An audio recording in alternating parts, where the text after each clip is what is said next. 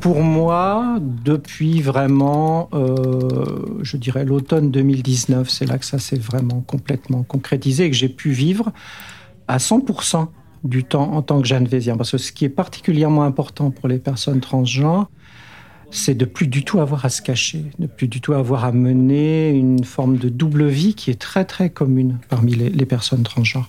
Il y a autant de transitions de genre que de personnes et pour la transition professionnelle, eh bien, là, aussi, ça dépend vraiment beaucoup de votre insertion, du milieu dans lequel vous travaillez. Vous pouvez bien comprendre qu'une transition ne se fait pas de la même façon si on est menuisier ou si on est comme moi, chercheuse au CNRS.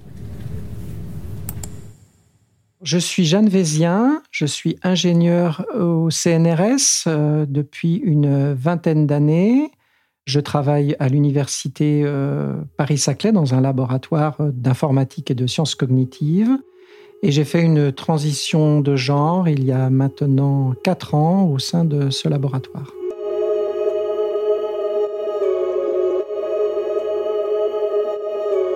Entre aventure intérieure et inclusion dans le collectif professionnel, Jeanne Vézien nous raconte comment a été vécue et prise en compte sa nouvelle identité.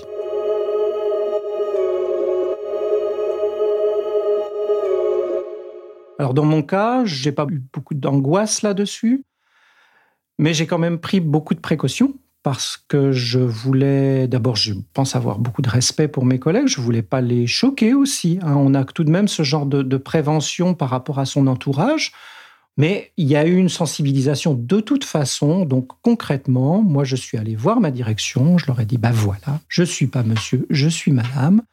Et à partir de, alors j'ai pris la date de la rentrée 2019 parce que c'était aussi commode pour moi pour un certain nombre de raisons. Je leur ai dit donc à partir de la rentrée 2019, ben, je vais faire ce qu'on appelle mon coming out. C'est un peu pompeux, je trouve, comme terme, mais c'est comme ça qu'on dit. Et ils m'ont dit, bah écoute, euh, oui, bah, pas de problème. Je veux vous dire, c'est en quelque sorte au sein de la recherche de l'enseignement supérieur, c'est un peu un non-événement. Vous savez, des personnalités un peu originales dans la recherche, il y en a.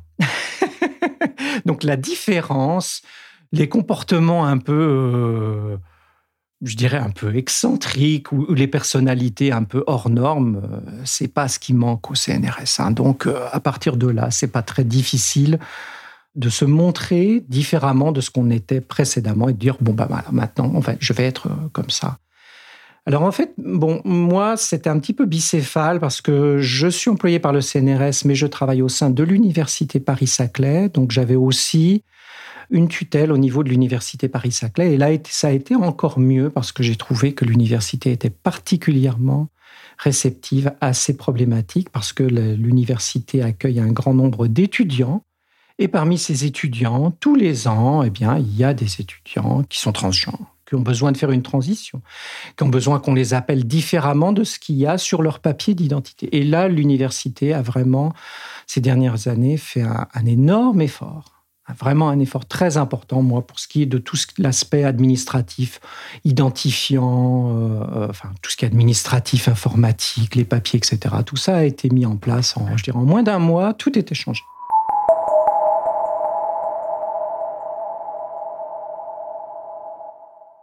Pour moi, ça a été essentiel de pouvoir faire cette transition au niveau professionnel parce que, eh bien, ayant ce soutien, ayant cette assise, étant reconnu au niveau professionnel en tant que moi-même, en tant que Jeanne, eh bien, j'ai pu naturellement m'affirmer et aussi pour moi me construire, puisqu'il y a un processus de construction. On recommande souvent aux jeunes personnes transgenres, si c'est possible, de faire leur transition après voilà, être rentré dans le milieu professionnel. Parce qu'on sait que si on fait tout en même temps, ça va être difficile. C'est pas impossible, mais ça va être difficile.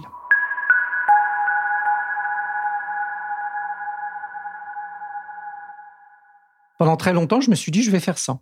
Je vais arriver à vivre une vie d'homme, à vivre une vie de couple, à avoir des enfants, à avoir une petite maison avec un petit jardin, un chien, des enfants. Enfin, vous voyez, voilà, j'avais ce modèle-là en tête, qui est un modèle, euh, tout ce qui est de plus respectable, moi, c'était ce que je voulais. Et pendant longtemps, j'ai pensé que j'allais pouvoir faire ça. Et je l'ai fait, d'ailleurs. Mais à un moment, j'ai plus pu. Je suis rentré au CNRS en 2002. Ça fait une vingtaine d'années. Donc, vous allez me dire, bah voilà, ça fait donc une vingtaine d'années que vous auriez pu faire une, une transition de genre. C'est vrai, mais j'avais encore d'autres objectifs. En fait, une fois que j'ai été euh, dans la recherche, euh, ben, je me suis épanoui professionnellement. C'est un métier passionnant, c'est un métier merveilleux dans lequel on rencontre plein de gens extrêmement brillants qui ont des idées euh, fantastiques. Enfin, moi, je travaille dans le domaine de la réalité virtuelle. En plus, c'est quelque chose qui évolue très très vite, dans lequel on a on a un mélange de grande technicité, mais aussi de questions fondamentales, qui est qu'est-ce que ça veut dire, par exemple, d'être présent quelque part. Voyez, des questions assez, euh, qu'on pourrait presque qualifier de philosophiques, mais que nous, on aborde d'une façon euh, scientifique. Donc, vous voyez, j'avais beaucoup, beaucoup de pain sur la planche. Et puis, c'était quelque chose que je pouvais encore euh, laisser derrière moi en me disant plus tard, plus tard, plus tard. Donc, il y a une, il y a une forme de déni. Hein, quand on est une personne transgenre, très souvent, il y a une forme de non-acceptation. On refoule des choses. On se dit qu'on va pouvoir faire sans parce qu'on a peur. Et puis parce qu'on a peur très légitimement aussi des conséquences. Je savais que ça aurait des conséquences sur ma vie. Alors, pas forcément professionnelle. De ce côté-là, j'ai été assez vite rassuré. Je me suis dit, je vais y arriver. Mais au niveau personnel, c'est très compliqué. Hein. Lorsqu'on a comme moi, lorsqu'on est en couple et qu'on a des enfants, c'était un cataclysme. Euh, véritablement. Donc, euh, au niveau professionnel, euh, j'ai attendu parce que finalement aussi, dans mon métier, il y a peu de considération de genre. En fait, on est des hommes et des femmes, mais on est avant tout des chercheurs, chercheuses. Mais moi, franchement, lorsque je m'adresse à un chercheur ou une chercheuse, je ne pense pas qu'il y ait beaucoup de différence. Dans notre milieu, il y a très très peu de différence de genre. Il n'y a pas de différence salariale, par exemple. Hein. les chercheurs et les chercheuses sont payés exactement de la même façon. Alors, il y a il peut y avoir quelques problématiques. Il y a encore peu de chercheuses qui accèdent au, poste de responsabilité. Il y a, un passé. Donc euh, là-dessus, les choses sont en train de, changer, je pense, petit à petit. Mais quand même, je dirais que dans la vie quotidienne, moi, en tant que chercheur à l'époque, voilà, j'avais pas cette pression spécialement d'être féminin ou, masculin. Vous voyez, c'était assez neutre, donc ça rendait les choses aussi plus faciles pour moi. Mais quand même, j'ai fait ma transition et je vois qu'il y a quand même quelques différences. Il y a une différence, on me traite légèrement différemment et je me rendais pas compte avant. C'est plus difficile de prendre la parole quand on est une femme on vous écoute un petit peu moins, même dans un milieu comme ça où on est, où on se dit que c'est très neutre. Il y a quelques différences.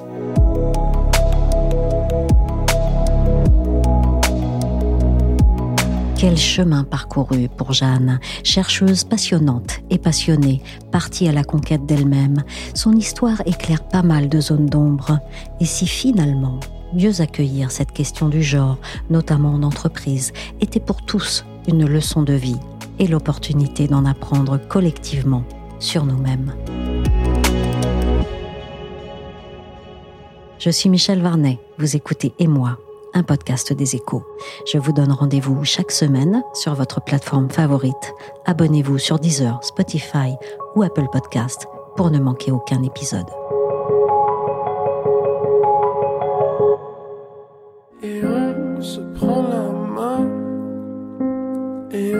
se prend la main.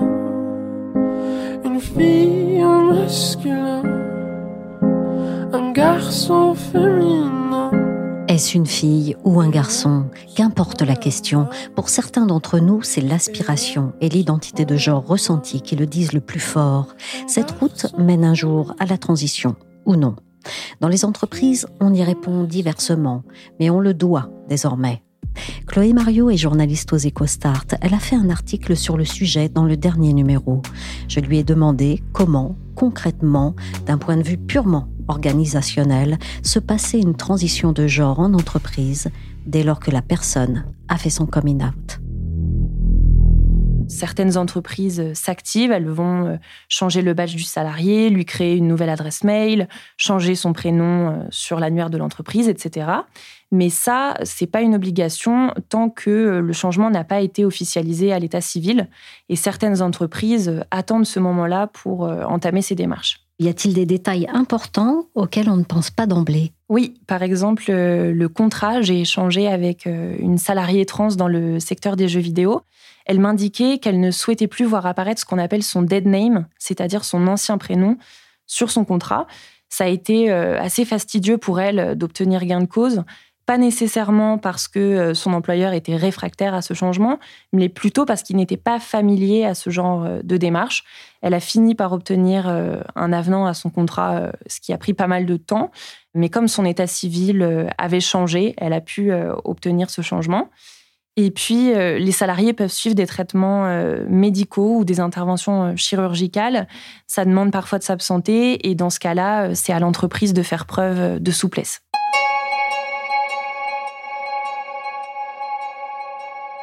Est-ce que les entreprises y sont préparées, suivant leur taille notamment? Beaucoup d'entreprises n'ont rien prévu. Pourquoi? Peut-être parce que les employeurs sont finalement euh, rarement amenés à gérer euh, des transitions de genre. Certains salariés font leur transition avant d'entrer sur le marché du travail. D'autres attendent la retraite de peur que ça se passe mal. Et les employeurs ne pensent pas forcément à mettre en place des dispositifs parce que ils sont confrontés à, ce cas de figure de manière euh, assez exceptionnelle, voire pas du tout il y a quand même de grandes entreprises euh, qui mettent en place des actions euh, pour que ces transitions se déroulent au mieux. Je pense par exemple à IBM. En France, euh, l'entreprise met à disposition six jours de congé à ses salariés transgenres pour les accompagner dans leur transition. Et comme les procédures de changement d'état civil sont longues et particulièrement complexes, la firme propose de financer l'accompagnement par une avocate spécialisée dans les dossiers de transition de genre. Et elle prend aussi en charge euh, des consultations psychologiques pour euh, les salariés qui souhaitent euh, en bénéficier. Et si un salarié annonce qu'il fait sa transition de genre, une réunion est organisée avec ses collègues, mais sans qu'il soit présent. L'idée, c'est de libérer la parole, que chacun puisse poser des questions sans tabou sur la transidentité notamment. Et c'est aussi l'occasion de poser un cadre. Par exemple, on explique aux collaborateurs qu'appeler le salarié par son dead name, donc son ancien prénom, c'est une forme de harcèlement. Et autre entreprise euh, qui s'est emparée de ce sujet, alors euh, c'est pas la seule, mais juste pour vous donner un autre exemple, Google, l'entreprise propose à ses salariés, au moment où ils sont embauchés, de choisir le pronom, mais aussi le prénom euh, qu'ils souhaitent, et qui seront indiqués sur leur badge, leur adresse mail, l'organigramme. Et finalement, il n'y a que le service des ressources humaines à qui le salarié doit fournir des papiers d'identité pour des raisons assez logiques de rédaction de contrats, euh, d'affiliation à une mutuelle, qui ont connaissance euh, de son identité officielle. Compte tenu de la taille de ces entreprises que vous citez et de leur exposition médiatique aussi éventuellement, on n'est pas tellement surpris. Mais qu'en est-il des PME, des TPE Elles font plutôt au cas par cas, euh, sans avoir de politique particulière. Mais ce qui ressort, c'est que ce n'est pas parce qu'une entreprise a mis en place des dispositifs sur ce sujet que la transition va nécessairement se passer sans accroc. Et à l'inverse, ce n'est pas parce qu'une entreprise n'a rien prévu que la transition va mal se passer. Au final, ça dépend surtout de l'environnement de travail des personnes avec qui le salarié exerce. Alors, vous avez interviewé différentes personnes concernées par une transition de genre en entreprise pour les EcoStart. Est-ce que ça peut mal se passer? En clair, les collègues ne se montrent pas euh, forcément euh, bienveillants ni euh, compréhensifs. Et j'en ai discuté avec Anne-Gaëlle Duvauchel, qui est consultante au sein de l'autre cercle, une association dédiée à l'inclusion des personnes LGBT+ dans le monde du travail. Elle me racontait qu'elle était intervenue dans une entreprise où des femmes refusaient qu'une salariée trans utilise les mêmes toilettes qu'elle parce qu'elles considéraient que cette salariée qui avait fait euh, son coming out trans était toujours un homme. Et d'un point de vue personnel, euh, ça peut aussi être compliqué de passer euh, d'un genre à un autre et de voir le regard des gens changer. L'une des salariées trans avec qui j'ai échangé et qui exerce dans le secteur des jeux vidéo me disait qu'elle avait l'impression de faire face à un plafond de verre depuis qu'elle était perçue comme une femme elle me racontait, euh, je ne sais pas si c'est de la misogynie ou de la transphobie, mais en tout cas, on ne me traite pas comme avant. Et ça peut aller euh, plus loin, selon euh, Anne-Gaëlle Duvauchel de l'autre cercle. Elle observe que certaines entreprises se montrent clairement réticentes au point de mettre au placard un salarié qui fait son coming out trans, voire de le pousser vers la sortie. Que craignent les entreprises parfois? Certaines redoutent que ça perturbe un service, quand le salarié est en relation avec euh, des clients, des fournisseurs, des partenaires, certaines entreprises se disent que ces derniers vont peut-être être mal à l'aise. En résumé, elles ont peur que ça crée des tensions en interne ou bien euh, tout simplement que ça mette à mal leur business. D'ailleurs, SOS Homophobie observe que l'accès à l'emploi est plus difficile pour les personnes trans. Et dans un rapport sorti en 2021, l'association mentionne l'exemple de James, un homme trans qui s'est vu à plusieurs reprises refuser un poste dans des magasins en tant que vendeur. Et l'argument avancé, c'était qu'il ferait fuir la clientèle.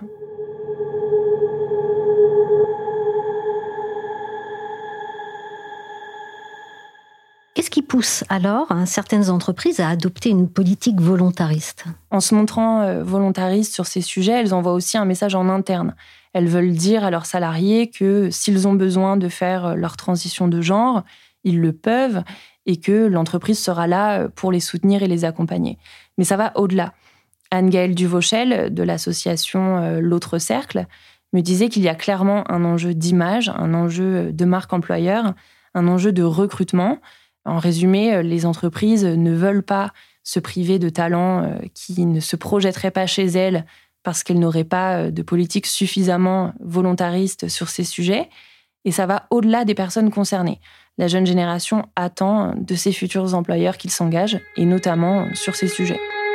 Comment s'assurer que l'on accueille les identités de genre en entreprise pour les bonnes raisons? Ça pose question en clair, faut-il craindre maintenant un gender washing?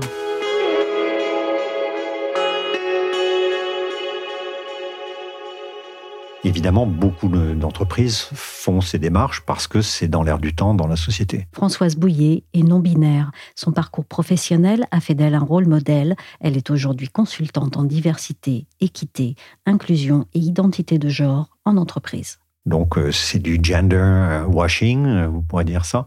Moi, mon expérience, et j'ai eu la chance de pouvoir amener le concept de bien-être au travail en France en 2008, que j'ai importé du, Canada. J'étais dans les commissions gouvernementales et parlementaires sur ces sujets c'est qu'en fait, là aussi, si vous voulez, au début, c'est la presse en fait qui a beaucoup poussé. Euh, c'est grâce à la presse en fait que ce sujet est rentré de façon très profonde dans la société française. Donc évidemment, les entreprises euh, ont commencé à mettre en place des politiques de bien-être au travail. Mais bien sûr, les patrons et les patronnes qui dirigeaient les entreprises, euh, ils pensaient que c'était des trucs de bisounours et que c'était des, caprices. Donc, mais ils ont quand même mis en place, sous la pression des employés et de la société, ils ont mis en place des éléments. Donc au début, c'était du bien-être washing. Et en fait, une fois que les actions ont été mises en place, elles ont eu des résultats, elles ont démontré leur efficacité. Et donc, du coup, ben, les, dirigeants euh, de ces entreprises se sont rendus compte que c'était efficace, que c'était vraiment intéressant. Et donc, du coup, ils ont commencé à vraiment être convaincus par le sujet. Et je pense qu'on est, on est dans la même, euh, on est dans le même process. Et je, je vois mal d'ailleurs comment des changements aussi profonds dans la façon de penser des entreprises peuvent avoir lieu avec un mécanisme différent. Donc, euh, moi, je ne suis pas du tout euh, contre le washing. Euh, je sais que ça fait partie du process.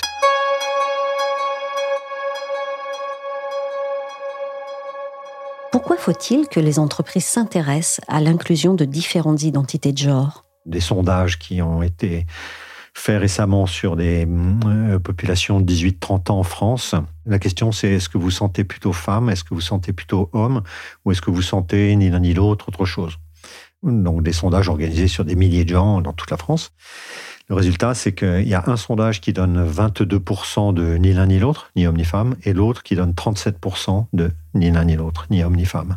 Donc ça veut dire que dans cette génération de 18-30 ans en France, on aurait entre un quart et un tiers de la population française qui se considérait donc comme non binaire. Euh, donc ces personnes-là vont arriver en entreprise. Ça va être un chamboulement radical. Ce sont des gens qui sont plus libres, qui sont plus ouverts, on peut penser que c'est des gens qui ont peut-être euh, plus de choses euh, à apporter, d'ailleurs, qui seraient plus libres pour apporter euh, de la valeur dans les entreprises. Donc, comment est-ce que les entreprises vont pouvoir s'accommoder de ça? Comment est-ce qu'ils vont pouvoir les accueillir? Puis les accueillir vraiment bien pour qu'ils puissent s'épanouir dans l'environnement de l'entreprise? C'est aujourd'hui, à mon sens, une des principales questions qui va se poser dans les toutes prochaines années. Et c'est là que vous intervenez, c'est ça? Bien sûr. Donc moi, je participe à, ça. Je fais des, ateliers dans les entreprises pour essayer de, voilà, de transmettre les, les, choses de base, qui sont des choses très simples, qui sont basées sur le droit international, sur ce que les institutions internationales se sont mis d'accord. Donc pas de choses polémiques, si vous voulez, pour qu'on puisse petit à petit voilà, comprendre un petit peu mieux ce qui se passe et pouvoir accueillir donc un petit peu mieux soi-même parce que ça commence évidemment par soi. Et puis ensuite, si on peut s'accueillir un peu soi-même, alors on a une petite chance d'accueillir les autres. Donc c'est un travail assez profond en fait euh, qui est proposé. Est-ce qu'on peut trop accompagner les gens? Peut-être, oui. Peut-être. À mon sens, euh, quand une personne comme ça se présente, ça a besoin d'être une co-construction. Donc à la fois l'entreprise qui accompagne, mais aussi la personne concernée qui construit le projet avec l'entreprise. Voilà, et cet équilibre-là est clé. Donc si jamais c'est l'entreprise qui ne fait qu'accompagner et puis la personne concernée qui ne fait que d'avoir des demandes de façon un petit peu péremptoire, ça va pas fonctionner. Et réciproquement. C'est un équilibre, je pense, à trouver cas par cas entre l'entreprise et la personne concernée. Merci à Françoise Bouillet, consultante. Merci à Chloé Mario, journaliste aux EcoStart. Et merci à Jeanne Vézien pour son témoignage. Le podcast et moi, c'est terminé pour aujourd'hui. Il a été réalisé par Willy Gann. Retrouvez d'autres témoignages sur les évolutions de la vie au travail dans les épisodes précédents de Et moi. Abonnez-vous sur votre plateforme favorite pour n'en manquer aucun. Apple Podcast, Podcast Addict, Castbox, Deezer, Spotify ou Amazon Music. Pour l'actualité, c'est chaque jour sur leséchos.fr ainsi que dans la story.